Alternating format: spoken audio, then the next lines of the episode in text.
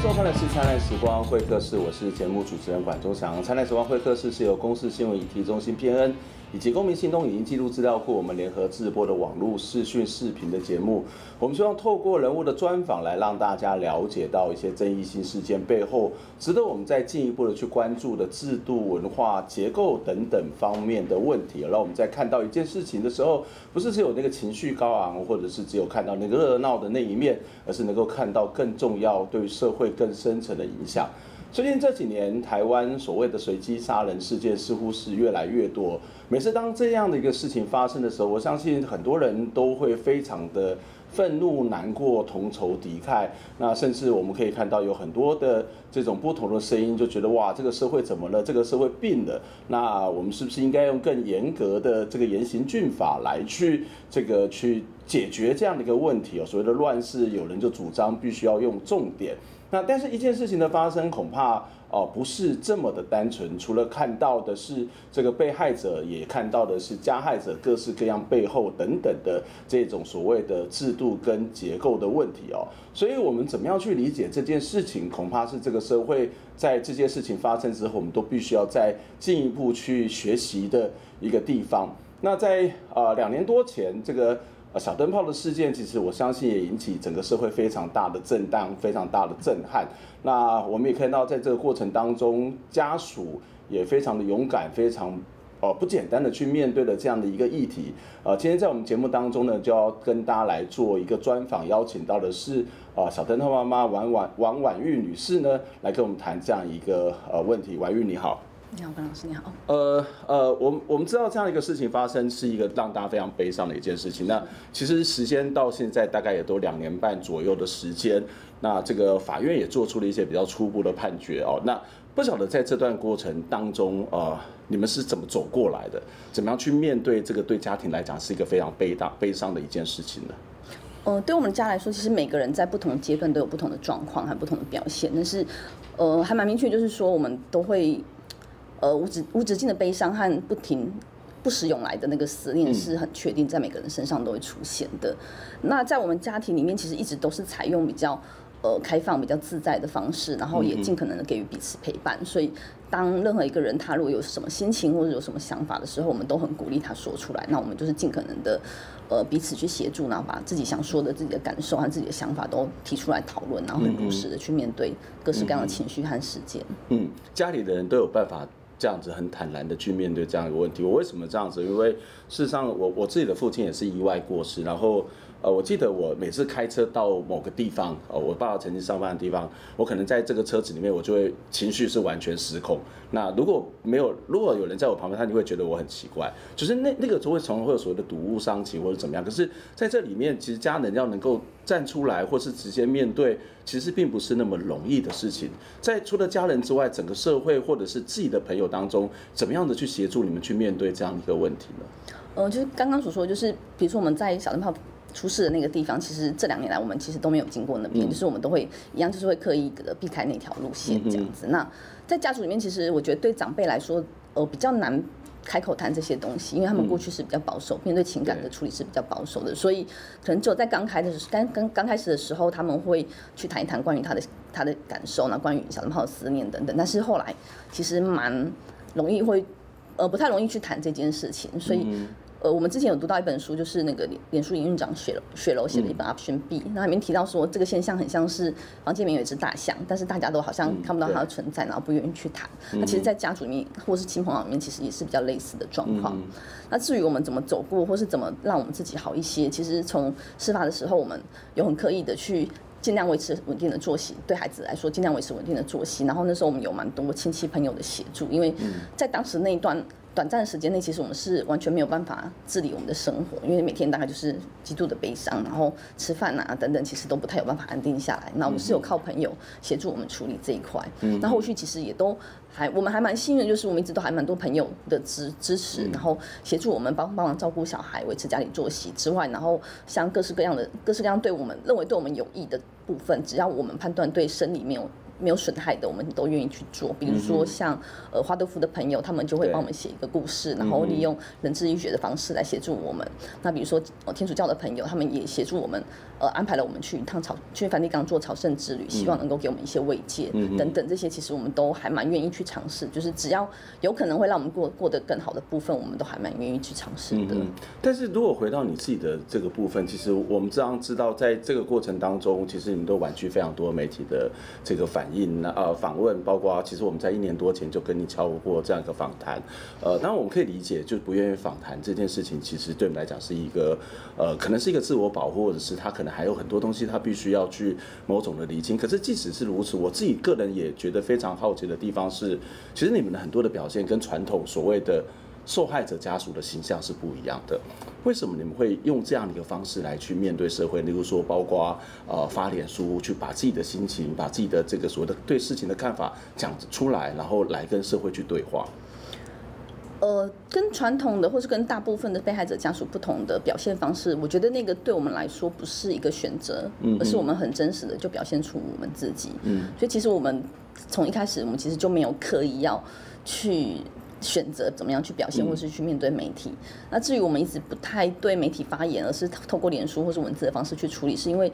呃，我们觉得在面对媒体的时候，可能因为情绪，可能因为压力，可能因为还没有办法消化太多的资讯，我们可能没有办法很真切的讲出我们想要表达的东西。那加上。我原本就不是一个口才很好或是很善于表达的人，所以我们其实有蛮害怕媒体这件这的这个部分。那过去我其实一直都有书写习惯，那我们也认为说，通过文字的表达，在我们经过讨论和经过再三的修改修正之后，能够尽可能比较接近我们真实的。的意思的表现，所以我们后来大部分都是透过文字的方式在呈现我们的意见。嗯，待会也许我们会有点时间来谈谈您对媒体这个部分，对你们采访，或是后来你们在世改国事会议当中也提出了一些有关媒体报道的一些主张。我们待会有点时间再来去谈这个部分哦。那不过其实这个事情发生到现在已经两年半，法院其实也做出了这个对汪启玉的无期徒刑的这个所谓的判决。你对这样的你们对这样一个判决的结果的态度跟看法是什么呢？呃。我们其实对于合合议庭的的判决，其实我们，因为我们我们希望要求的是死刑或是极刑，那所以对合议庭的判决，我们其实没有办法接受，但是我们很能够理解，因为，嗯、呃，其实我们在合议庭整个审判的过程中，有很详细的，有尽可能详细的去讨论了各式各样的状况，然后，呃，对于对于犯罪者的的精神状况以及他后面可能可能的处遇都。经过蛮蛮明确还蛮详实的讨论，那目前来说看起来，就各方专家都认为，这关于再犯可能性，关于呃教化可能性，其实都不太有，不太能够，不太有信心，或是不太有把握。所以我们的态度一直都很明确，就是说我们希望这个社会出现这样子的人，除了我们避免他再犯之外，避免再伤害到任何人之外，我们也希望。我们这个社会或这个国家更有义务去了解他为什么会发生这样的情况，嗯、那甚至是能够做更多的处理或是政策，能够让这样子的事情发生率能够再降再降低。嗯哼，在这个过程当中，其实我们看到的是，对你们来讲是希望这个人是永远不要再跟社会去接触。免得它造成更进一步的伤害。是，嗯，而这其实也是在台湾很多在有关于死刑的讨论上面，可能会有这样的一些不同的这些看法，就是好处死可能是一种解决的方法，另外一种就是无期徒刑不得假释。可是，在现在法律当中，并不存在的无期徒刑不得假释，所以这样的一个无期徒刑，对你们来讲会是一个。呃，一种未来会还是会有一些恐慌担心吗？还是这样一个无期徒刑的这种处理方法，没有假释的这种做法，对你们而言，其实他恐怕也没有办法达到你们真正期待的这种所谓的跟世界上面、跟这个社会是隔绝的。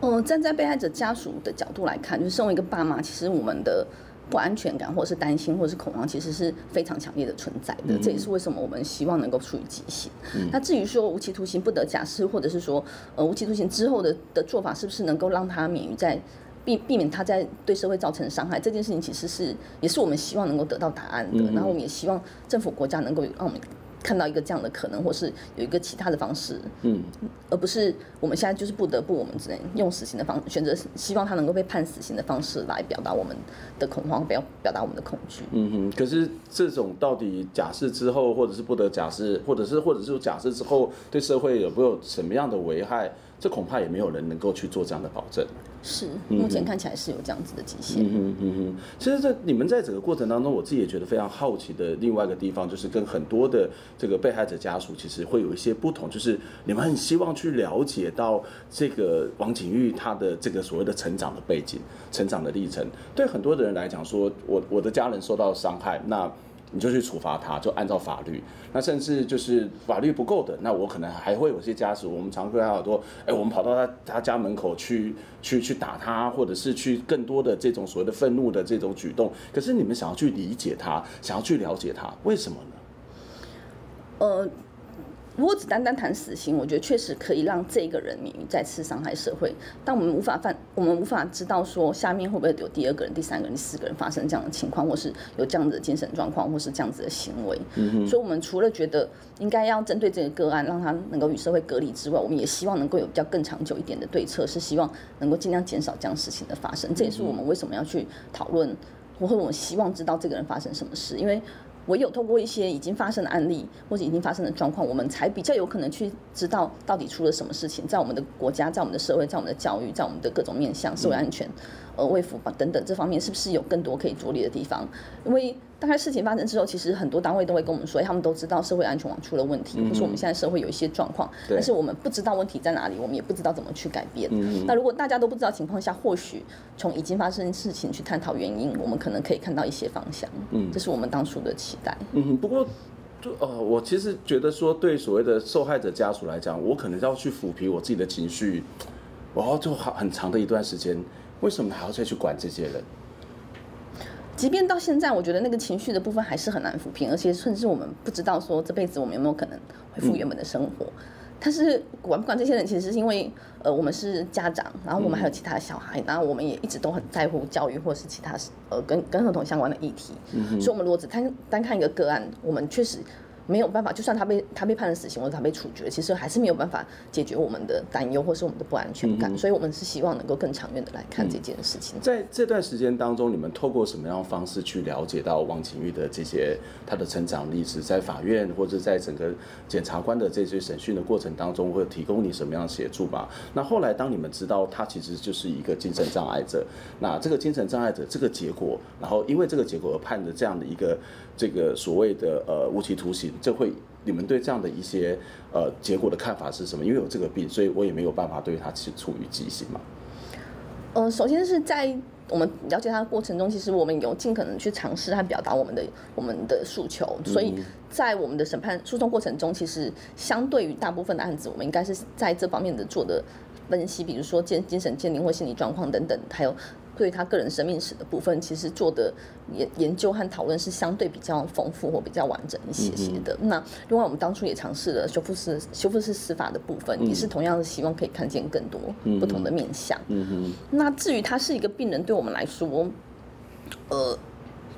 我觉得，我觉得那个面向很广，是因为我们清楚他是一个病人，所以我们刚刚说到说，对于二审的判决结果，我们可以理解，但不代表我们可以接受，因为他是病人，所以以现实的法律状况来看，或许这也是法法律能够呃司法司法人员可以可以判决的极限了。那但是在但是因为他是一个病人，所以我们更觉得国家或社会可以做更多的事情，因为如果他不曾犯，他不曾生病，或是他犯罪前他生病已经被治愈，或许就不。或许就有可能不导致这样子的事情的发生，就也又因为他是病人，所以我们会有期待，除了判刑或是执行之外，有更多的可能性和更多的方式可以去尝试。嗯嗯，我我觉得这样一个过程，事实上，如果真的发生在我身上，我觉得对我来讲是不太容易去面对，或者是去去处理。甚至刚刚整个访谈当中，我们看到婉玉提到了非常非常多，不是在这个家庭里面的个案，或是自己单纯在心情上面感受。事实上，你会发现他所思考的可能更广泛，包括这个所谓的媒体如何报道。包括这个社会安安全网，包括对于被害者的了解，包括整个的这个所谓的司法制度该怎么去做。那事实上，婉玉她后来也参与了这个司改国事会议哦。所以，我们先休息一下，我们待会回过头来再跟他谈。好，从一个这个被害者的这个家属的角度，或者从一个对于所谓的公共事务，希望能够让这个社会更好的角度，我们怎么去面对这样一个问题？在所谓的社会安全网上面，在所谓的司法制度上面，或在整体社会的状况底下，我们怎么去看到当这个社会所谓的随机杀人事件越来越多，而且我们发现这些背后都可能存在一些共同的因素，例如说中年失业，或者是一种不安全感，或者在精神上面压力很大的情况，而导致这些悲剧不断发生的时候，我们这社会该怎么办？我们先休息一下。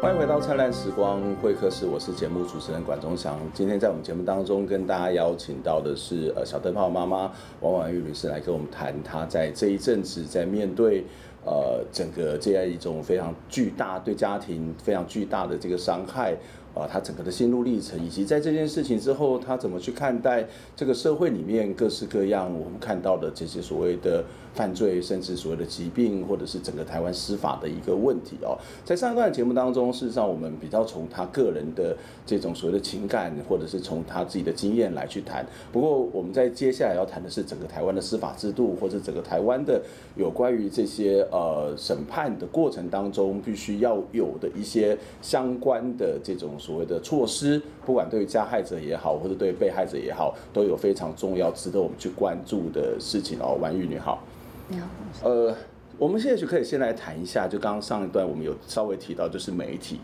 我们知道，在台湾的媒体经常被人家诟病，特别是发发生这种所谓重大刑案的时候，呃，大家通常就会说“嗜血”这样的一个概念去称呼媒体。那而且这件事情事实上非常非常大。不过这件事情其实我觉得非常有意思的地方是，除了我们看到这些嗜血之外，很多的媒体工作者他其实对这个事情也是充满了同仇敌忾。呃，警察局的时候其实也出现了这个很多人去打他，然后在打他的时候，其实里头是有记者的。那可是回到他们的工作上面，他也必须要去做相关的这种所谓的采访。我不晓得在这个过程当中，你们跟媒体的接触的经验是什么？他们在采访的过程当中，是否会对你们造成一些困扰，或者是事实上也让你有比较多的这种时间跟空间来表达你们的看法呢？呃，我们还蛮清楚，是媒体朋友其实对我们是相当礼遇，也相当尊重的。那除了刚开始的时候，其实是媒体会追逐我们，或是希望能够一直。呃，访问我们之外，我们其实后来我们还蛮明确表达说，我们短期之内可能没有要接受采访。之后，其实他们还蛮愿意给我们空间，也蛮愿意等待我们的回应的。所以媒体在这部分，我觉得相较相较于过去的案件，它可能是相对是给予我们比较多空间与尊重的。嗯，会去特别去跟你们吗？或者是去挖你们的隐私之类？初期的时候会，然后确实也有。呃，我们有觉得不太妥当的部分，就是呃，即便是他们已经在这样对我们相对礼遇和尊重的情况下，我们的住家或者是我父母的住家，或者是我们个人的资讯，其实都还是有曝光在报道报纸报道上面去。那我们会期待说，媒体在这部分能够更加谨慎或更加严谨，因为这些资讯其实对。呃，社会公益或是对公共利益其实没有帮助，但是对于我们，我们已经在大街上失去一个孩子，那个安全感其实已经是相当的、嗯、相当的备受打击。之后，我们还会面对我们的资讯被曝光，包括我们住家、父母的住家等等，这个部分其实我觉得会更再次的严重到伤害我们对于安全安全感的重建。这个实际上会造成一个更大，不只是一个更大的更大的一种恐惧。是。那当然，后来也因为这件事情受邀去参加这个司改国事会议，在司改国事会议当中，也对台湾的整个司法也提出了一些你们自己的看法，那特别是跟媒体有关的部分。那事实上，在台湾这一二十年来，很多的美改团体其实也不断的再去强调一件事情，所谓侦查不公开。那你在这个司改国是会当中也提到了有关于侦查不公开的一些看法跟主张，或者是落落实的这些部分。您 您当时提的是什么？为什么你们会特别强调侦查不公开这件事情？呃，应该说在侦查不公开这个这个部分，其实，在台湾媒体一直媒体或是司法体系，其实有一直被诟病，就是往往会有太多过过度的资讯的透露，其实让整个案情呃。过于及早透明，或是造成调查的困难，或者是甚至造成舆论公审，甚至被疑似犯罪人的的的评价或者评论等等，都不是那么正确的被报道。所以我们在谈，所以在司改国事会上，其实有提出关于不侦查不公开的部分。那针对我们自己个案来说，我觉得确实有因为侦查不公开造成侦查不公开的资讯被透露出去而造成的一些一些的困扰，比如说，嗯，像我们呃，比如说像我们在起诉阶段的时候，其实。我们有询问，在最后一次的侦查庭，侦查庭我们其实有询问检察官说，预计起诉的时间嘛，或是有没有有没有一些可能的计划或进进展？那当初检察官是回答我们说，因为侦查不公开，所以无法告诉我们。但是就当呃律师们离开离开检检呃离开离开地检署，在跟我们讨论的过程当中，我们就已经接到媒体的电话说，哎，这是已经起诉了。那我们的看法是什么？那对于我们来说，我们其实会觉得很错愕，就是。就身为当事人，其实都还不知道这个讯息，可是是，但是媒体媒体来告诉已经告诉我们，而且其实前后也不过才十几分钟的时间。嗯、那我们会觉得说，侦查不公开其实蛮明确，是针对在司法中的人员，然后以及以及相关相关案件的当相关的人。需要需要去保护这些资讯，然后不公开的对象应该也是指大众，而不是针对案案件中相关的、嗯、的的人来、嗯、来做保护，嗯、来做来做不公开的这个动作。所以我们会觉得说，在这个部分，其实对于当事人或是对于案件中有需要知道知道情况的人，可以更细致的去处理。比如说，先通知我们，之后再对媒体提供这样的资讯，可能会是比较完整的。那另外就是包括像。呃，我们也会在司法国际会议上，我们其实提到一些比较低度的限制，比如说，呃，我们可能会希望说能够设定一些不能报道被界限，或许跟不法相关，而是不法无关，而是跟不当的媒体报道有关的，比如说个人的隐私啊，还有比如说在警察局是不是能够设定禁止区？因为以我们的案件，我们在等待做笔录的时候，媒体记者朋友其实会一直不停的进来。那对于当时的我们，其实是情绪在很极度不安的情况下，然后还要去处理这些事情，我觉得那个。对当事人或对被害人来说，其实是一种压力，也是一种困境。嗯、呃，虽然这个侦查不公开这件事情在 台湾其实上早就有了，而且事实上刚刚谈到美改团体或者很多人权团体也就提出了非常多年的这种所谓的倡议跟主张，可它一直很难落实。这很难落实，通常是有两个原因。第一个原因是在于这个检警调它。必须透过，或他有时候会透过这种所谓的侦查泄露这件事情，去跟媒体去维系一定的关系。不管是检察官也好，或是警察，我们都可以看到有类似的这一种状况。所以在呃最常做的一种说法就是，呃，检察说警察说啊，我也没有去透露把这个资讯给媒体啊，是因为我把笔录放在这个桌上啊，或者电脑没有关，然后记者走过去，他看到的，我我怎么知道他看到了呢？啊，当然这其实对我们来讲，这其实就是一种维系关系嘛。好，那第二个比较困难的地方是说，对媒体工作者而言，他会觉得说，我们这个其实是在做监督。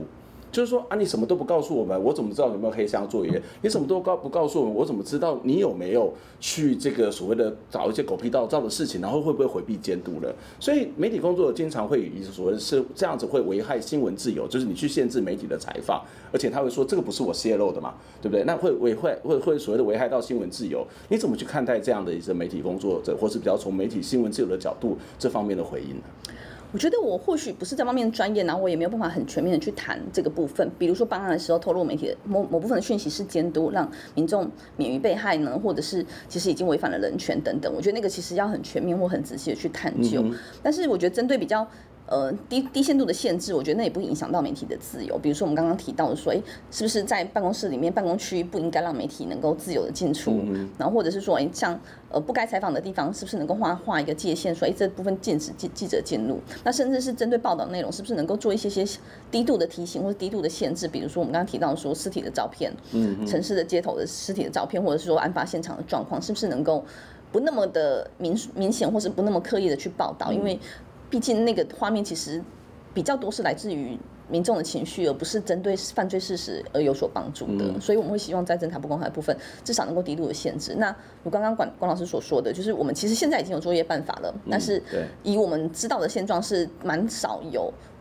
落实方面，落实方面其实不是那么的落实。那我们也希望说，最低的限度就是违反这个作业办法的，是不是能够予以就责，或是能够严正的去执行这样子的作业办法？嗯，嗯，这的确是一个非常重要的一个问题，特别是不管是对这个所谓的呃刑案的这个侦办，或是刚刚特别谈到，哎，这个家属其实都完全不知道这个事情，反而是从这个媒体来告诉你这件事情。事实上，你不能够因为你们自己要去建立关系，而没有把这个家属整个考虑在里头，或者是他们不管感受，或在整个这个刑案的这个问题。有时候，如果我们真的担心这个刑案因为泄露这个资讯而导致这个所谓的呃影响到办案的话，那么其实作为上头的这些没这个所谓的检警调，他必须要去好好的去把住这样的一个关卡哦。那另外一个部分就是谈到有关于被害人的部分。我们知道在这个社会里面，其实呃只要谈到有关于这个所谓的重大刑案，都会讲说啊，你们这些人权团体去考虑到的都是这个所谓的加害者的人权，那被害者的人权是什么呢？那其实上呃，当然很多人权团体他们也会去关注所谓的。被害者的这个人权，那我不晓得你自己在事情发生到现在这么长的一段时间，国家政府对你们有提供什么样的协助吗？这个协助实际上是很重要的。像例如说，呃，有些这个被害者的家庭，他其实上如果是心理上面的协助，那但是有些人他可能是一家里头非常重要的这个经济来源，但这个人已经走了，那可是他家里就会面临到非常大的这种所谓的冲击，或者是不知道该怎么办，所以他可能整个家庭都是垮掉。在你的这样的过程当中，政府曾经怎么样协助过你们？在我们的案件部分，因为我们自己本身有蛮多朋友的资源，然后所以其实我们蛮多的资源还蛮多的协助都是来自于亲朋好友，所以相较之下，当然对在。国家的部分，因为我们也是重大刑案的受害人，所以我们其实有得到相对比较多的资源，比如说犯罪犯罪保护协会、犯犯保协会其实会进来协助，然后包括相对的心理咨询的部分，他也都会提供这样的协助。但是就呃陆陆续续我们听到很多从律师啊，或从 NGO 啊，或者从一些被害被害人的经验来分享，其实国家在这个部分其实提供的还蛮不。不是那么的完整，那甚至很多被害人他们根本不知道有犯罪犯保协会的存在等等。那我们也比较幸运的是，比如说像我们的律师，其实是他们主动跟我们联系，然后的呃愿意主动协助我们的义务律师。那我们也知道有很多被害人他们其实需要法律上的协助，然后但是并并没有这样子的管道。嗯嗯。那另外就是在被害人的部分，因为我们。我觉得我们相对是幸运的，我们在法庭上或者在整个司法活动中，其实我们是容易被看见、被听见的。我们的声音可以可以被被表达，然后我们声音也容易被听见，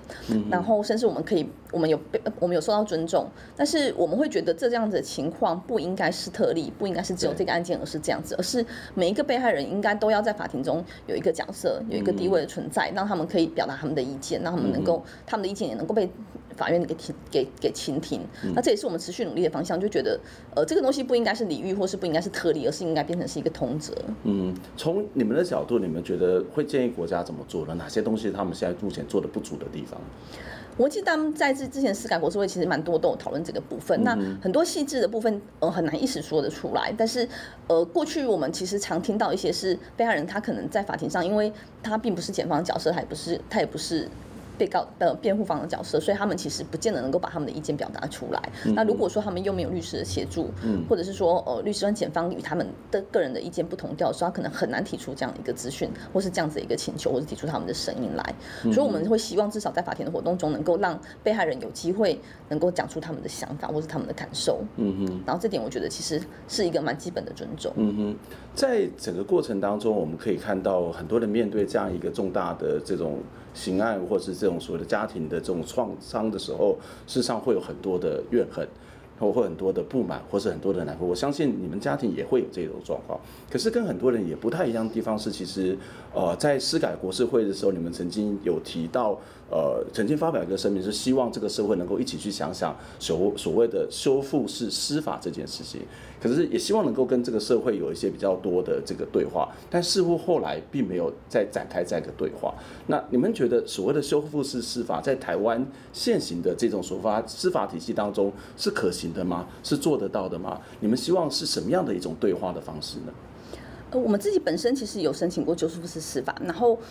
呃，以我们理解的修复式司法的意涵，应该是说我们来修复一段关系。那这个关系目前好像蛮多是局限在个人与个人之间。嗯。那我们会试图在想，是有没有可能是家族家族之间，或者是家族与这个案件本身，我们的关系是不是能够修复？我们的安全感是不是能够被建立？我们的疑惑是不是能够得到了解答？又或者是整个整个国家对这这件案件的关系，我们是不是能够把这些东西更更广义的来进行？嗯。那我觉得很容易把修复司法跟调解或是和解画上一个等号。对总觉得好像我们接受就是原谅或是怎么样，其实、嗯、其实，我，我觉得不尽然。嗯、那以我们读到的资讯，或是就我们各方专家提供的部分来看，其实台湾现在目前在修复式司法，觉得好像各地不同调，然后因为出出境者的的做法的不同，然后以及模式的不同等等，所以对修复式司法造成的一些局限或是一些呃。不是那么清楚台湾修复式司法进行的状况，嗯、那我们会觉得这也是局限了目前修复式司法的发展。但是我们还是觉得鼓励也支持说，哎，其实我们除了在量刑之外，可能有更多的可能性来面对各式各样的受害，以及各式各样的犯罪案件。嗯，你你你所谓的修复式司法，不是一个单纯的一个加害者被跟被害者之间关系的一种修复，是而是整个社会怎么样去面对这样的一个大的刑案，或者是所谓的社会的创伤。是，这包括你曾经也提过的社会安全网的这个做法吗？对，是，嗯哼，我们期待会是这样，或者是说，因为以我们案件来说，其实，呃，因为被告的状况其实没没有办法有。有对谈的可能性。嗯、那加上我们的案件又因为呃修复司法的期限已经到了，所以我们其实很快还蛮快速的就结案了。嗯、那我们当中我在想的是，如果我们有可能透过我们起先修申请修复司法，是我们希望能够透过修复司法得到更多，或是了解更多，了解事情为什么会发生，或者是我们的情绪能不能在这中间得到。得到被安抚的可能性，所以不单单可能不单单只限是个人和个人之间是否对谈而已，而是有包括个人和这件事情的关系能不能被被处理。嗯，可是如果回到一个社会安全网的概念，它的范围似乎是更为广泛嘛，就是例如说，呃，蔡英文总统也提到所谓社会安全网这样的一件事情。那社会安全网事实上应该是有两个层面，一个层面是说怎么样让这个社会里面的这个所谓的每一个人他都能够。不再活于恐，活在恐惧里面，在社会里面，里里里面的每一个人，他都事实上都能够安心自在的生活，他各样的保护机制或者心理机制，他是健全的。另外一个是在于所谓的可能的加害者这个部分，就是怎么样去了解他们会产生这种所谓的犯罪行为的原因。所以对于他们的生命史，对于他们的人格发展史，或者是这些所谓的这些造成犯罪的成因，恐怕都是必须要有一些理解的。那这也是你们所主张的这种所谓的社会安全网的一个部分嘛？是对，嗯、因为呃。我们知道事情案发案发之后，其实很多人都知道社会安全网出了问题，或是我们这个社会出了问题。但是其实蛮多的单位都告诉我们说，哎，他不知道怎么去解决这样子的问题，或是不知道问题出在哪里。所以，我们原本最期待的是最最基本的希望是说，至少我们知道已经发生的事情的这些人、这些事情到底是哪个环节出了问题。那我们进而去理解，去试图找出一个可能性，像我们的政策上、我们的教育上，是不是有可以有可能有有所调整，让这样子的事情能够被。被呃被降低，或者是补齐一些社会安全网的部分。嗯、那呃，至目前为止，我们看得到是在司法部分，其实已经很努力去做，在我们的案件上面，其实很努力去做，然后也几乎达到了极限。那后续的行政权的部分，其实应该要接轨上来，而不是。感觉好像事件进到司法程序之后就与行政权无关。嗯、那比如说我们刚才提到那些报告、那些那些结果和那些分析，其实行政权应该也要去参考，然后作为之后政策的执行方式。因为我们在想象的是，呃，你对事实已经有所了解，而衍生出来的政策或是概念，应该会比你坐在办公室空想，或是有几个人自己在那边在那边纸上谈兵来的，可能更贴近事实或更更贴近现况。嗯、所以我们也会期待是像这样子的资讯或是这样的政策，应该是要跨部门或是要更多的政府的。资源能够进去整合，然后做出更有利的、更有利的的政策讨论。事实上，如果我们更深层一点来看，这样的一个问题其实是非常非常复杂的。因为如果我们刚刚一开始谈到所谓的随机杀人事件，似乎有比较高的这个频率，但是我们如果回去去检视这些人的背后，他们恐怕都是中年失业，或者是精神状况不好，或者是所谓的社会的成就感是低的，或者甚至是被某种遗弃的这样一群人。那所以它不是一个单纯的个人的问题，它恐怕是整体社会的问题。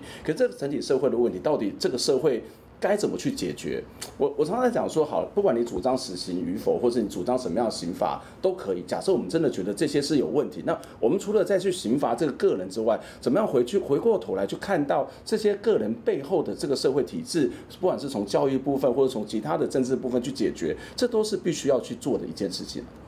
是对，我们看到是就像您说的，就是它的背后的成因很广，所以我们更需要去了解为什么。我觉得唯有了解为什么，我们才有可能找到对的方向。嗯哼，呃，司改会国事会事实上也到现在也有一段时间。然后其实呃，你们也从所谓的被害者的家属去提出了你们自己的看法。在这段时间开完会之后，这个社会或是你们有发现到什么样的改变，或是有改变的可能性吗？或是总统也常常会觉得说啊，社会安全很重要，可是，在实物上面，他们有做了什么样的改变跟解决吗？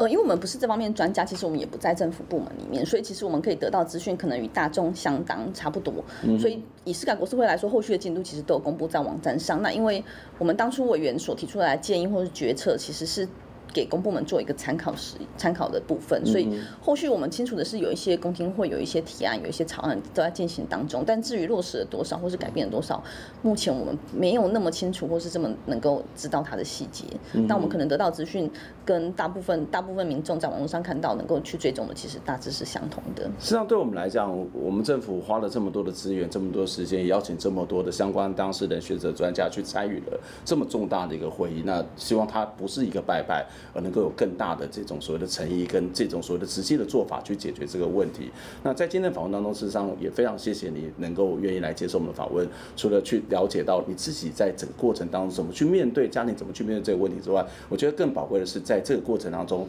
婉月也提出了非常多对整个台湾司法。在台湾整个的这种所谓的形式的过程当中，或者是在对媒体的一些建议，我我想这都是值得我们去做一些反省，必须我们做一些探讨。而我们当然对于所谓个案会有很多的不舍，非常很多的难过。可是我们怎么样让这些问题不再发生，恐怕是一个这个社会里面必须要花更多时间、花更多的资源来去思考、来去理解、共同解决的一些问题。今天非常谢谢婉约接受访问，希望我们下次有机会再来讨论相关的话题。我们下礼拜空中再会，拜拜。